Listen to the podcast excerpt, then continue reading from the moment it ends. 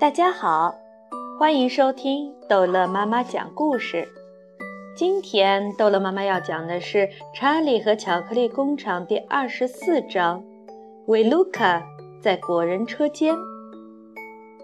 旺卡先生顺着通道向前直冲，他们来到的下一道门上写着“果仁车间”。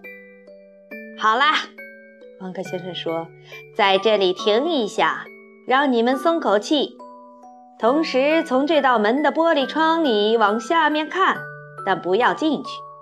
什么都可以，就是不要进果仁车间。你们进去会打扰那些松鼠的。所有的人挤在门口。哦，看，爷爷，看那儿！查理叫道：“松鼠！”维卢克索尔特大叫起来。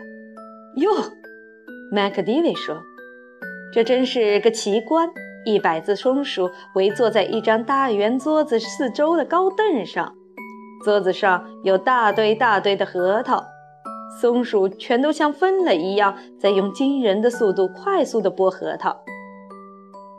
这些松鼠受过把核桃肉从壳里剥出来的特殊训练，汪克先生解释道。为什么是松鼠？麦克迪维问道。为什么不用奥帕伦帕人？因为光克先生说，奥帕伦帕人不能把核桃肉完整的从壳里剥出来，他们总是把核桃弄碎成两块。除了松鼠，没有人能每次都把核桃肉整块的从壳里剥出来，这是极难做到的事。但是在我的工厂里，我坚持只用整块的核桃肉。因此，我只好用松鼠来做这项工作。看它们剥核桃的样子，是不是很出色？它们用指关节敲敲每个核桃，看看它们是好的还是坏的。如果核桃是坏的，敲下去是空洞的声音，它们就没有必要把它打开，干脆把它扔进垃圾槽。瞧瞧那边，看看最靠近我们的那只松鼠吧。他正好碰到了一个坏核桃。他们看着那只小松鼠用指关节敲敲那核桃壳，他侧转着头仔细地听，接着把核桃往后一抛，抛进了地板上的一个大洞。嘿，妈妈！维卢克索尔特忽然叫起来：“我决定了，我要一只松鼠，给我一只那样的松鼠吧！”别傻了，小心肝儿！索尔特太太说。这些松鼠都是旺克先生的，我不管！维卢卡大呱呱大叫：“我就是要一只！在家里，我有两只狗、四只猫、六只兔子、两只长尾巴小鹦鹉、三只金丝雀、一只绿鹦鹉、一只乌龟、一缸金鱼、一笼白鼠、一只傻乎乎的老松鼠。我要一只松鼠！”好吧，我的宝贝，泽尔特太太安慰地说。妈妈一有机会就给你弄一只，但我不要别的松鼠。维卢克大叫：“我要一只受过训练的松鼠。”这时候，维卢克的爸爸索尔特先生上前一步：“很好，旺克先生。”他神气活现地说，掏出一个鼓鼓的钱包：“要一只这种松鼠，你要多少钱？你说出你的价钱吧。”哦，他们是不卖的，旺克先生回答说：“他得不到的。”谁说我得不到？维卢克大叫：“我现在又要进去自己弄一只。”别去！旺克先生连忙说，但已经迟了。那个女孩早已推开门冲了进去。就在她走进房间那一刹那，一百只松鼠停下了他们的工作。转过头来，用黑珠子般的小眼睛盯着他。维鲁克索尔特也停下来看着他们，他的视线落在一只漂亮的小松鼠身上。那只松鼠坐在桌子头上最靠近他的位子上，它正用爪子抓住一个核桃。好，维卢克说：“我就要你吧。”他伸出双手去抓这只松鼠，但就在他这样做。就在他的手开始伸过去的那一刹那，房间里突然像掠过一道棕色闪电，桌子四周的每一只松鼠同时向他飞扑过来，落到他的身上。二十五只松鼠抓住了他的右臂，把他按下去；二十五只松鼠抓住了他的左臂，把他按下去；二十五只松鼠抓住他的右腿，使他在地上不能动；二十四只松鼠抓住他的左腿。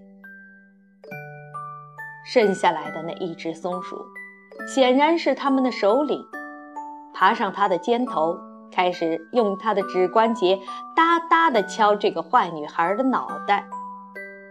救救他呀！索尔特太太哇哇大叫：“韦卢克，回来！他们要把他怎么样啊？”他们在检验它是不是一颗坏坚果。汪克先生说：“你们看着吧。”维卢卡拼命挣扎，但松鼠们把它牢牢抓紧，连动也不能动。他肩上的那只松鼠继续用指关节哒哒哒地敲他脑袋。突然，那一大群松鼠把维卢卡拉翻在地，把他拖过地板。哦，我的天哪！他竟然是个坏坚果！汪克先生说：“他的头发出的声音是空洞的。”维卢卡又踢脚又哇哇大叫，但是没有用。那些有力的小爪子把他紧紧抓住，他想逃也逃不掉。哦，他们要把他拖到哪里去？索尔特太太尖叫。他要去其他坏核桃的地方。威利旺克先生说：“下那条垃圾滑槽。”天哪，他在下那条垃圾滑槽！索尔特先生透过玻璃看着他的女儿。那么救他呀！索尔特太太大叫的。来不及了，王卡先生说，他已经下去了。他的确已经下去了。可是要到哪里去？索尔特太太摆着双臂，尖声大叫：“那些坏核桃到底会怎么样？滑槽通到哪里去呢？”那特殊的滑槽，旺克先生告诉他，直接通到大的垃圾总滑槽。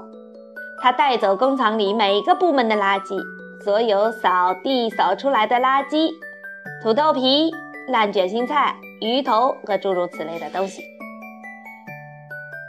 我倒想知道，在这家工厂里，谁吃鱼和卷心菜呢？麦克迪维问道。当然是我。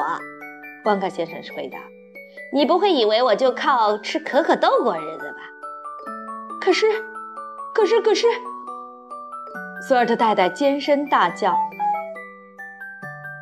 这条大垃圾滑槽最后又通到什么地方去呢？”那还用说，当然是通到锅炉那边去了。旺克先生平静地说：“通到焚化炉。”索尔特太太张开她的血盆大口，开始哇哇大叫。不用担心，旺克先生说：“可能今天他们不生炉子，这种侥幸的机会总是可能有的。”侥幸的机会！索尔特太太大叫：“我的小宝贝维卢克，他就要，他就要，他就要像一根香肠那样被烤得吱吱响了！”一点不错，我亲爱的。索尔特先生说：“现在听我说，王卡。”他补充说：“我认为你这一次做的是有一点过分了。我的确这样认为。我女儿的脾气可能是坏了点，我不得不承认。但是这不等于说你就可以把它烤成松脆炸肉。我要告诉你，我对这件事情极其生气。我的确生气。去吧，不要生气，我亲爱的先生。”汪克先生说：“我希望他迟早会出来。他甚至可能没有下到锅炉里，只是在卡在了滑槽的下面。如果是这样，你只要进去把他拉出来就是了。”一听这话，索尔特先生和太太马上冲进果仁车间，跑到地上的洞边去，赶紧往里看。“维，卢卡！”索尔特太太大叫道，“你在下面吗？”没有回答。索尔特太太向前把腰弯得更低，要看近一点。他现在跪在洞边了，头向下，大屁股翘起来，像个大蘑菇。这种姿势实在危险，只要轻轻一推，在适当的位置上轻轻一碰，而这正是松鼠们对他所做的。他一个倒栽葱，头朝下落进了洞，像只鹦鹉那样尖叫的。我的天！索尔特先生看到他的胖太太翻身落下滚洞去。今天的垃圾将是多么多呀！他看着太太落进黑洞消失。下面是什么样子的？安吉娜！他大叫着，把身体再往前探。松鼠们在他后面冲过来。救命啊！他大叫一声，但他已经一个倒栽葱滑落了下去，就像他的太太和女儿先前一样。哦，天哪！查理叫道。他和其他人一起透过玻璃门看着。现在他们会发生什么事情呢？我希望在滑槽底下会有人接住他们。旺克先生说。可那烈火熊熊的焚化炉怎么样？查理问道。他们只是隔一天烧一次。旺克先生说。也许今天正好不烧，说不定他们也运气好。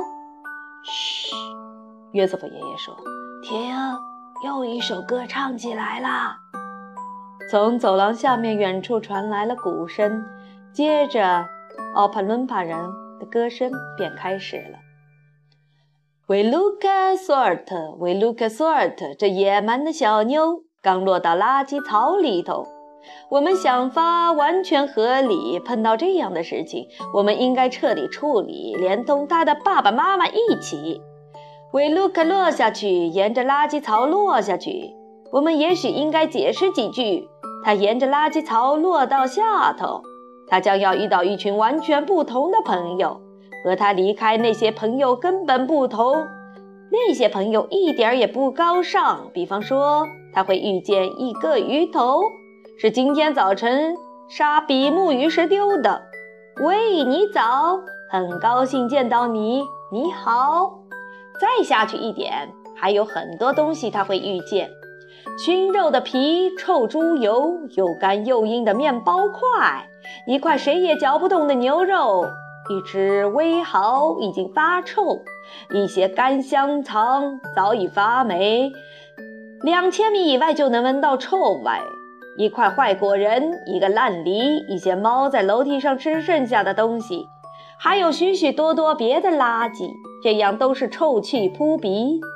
这些便是维卢卡的新朋友，等他下去就会碰头，这代价他只好付出，因为他以往误入歧途。不过，亲爱的朋友，你们大家可能会有不同的想法：是否该把所有的过错全都推给维卢卡索尔特一个？难道光他一个该受罚？难道错的只是他？虽然他被宠得厉害，但他不会自己把自己宠坏。那么是谁宠坏了他呢？啊，到底是什么人？是谁对他有求必应、百依百顺？是谁使他变成这样坏的小妞？是谁干的？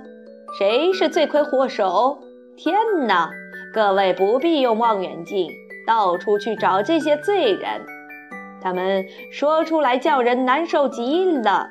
就是他亲爱的爸爸和妈妈。正因为这个缘故，我们很高兴，他们也一起落到了垃圾潮当中。好，这一章的故事就讲到这儿结束了。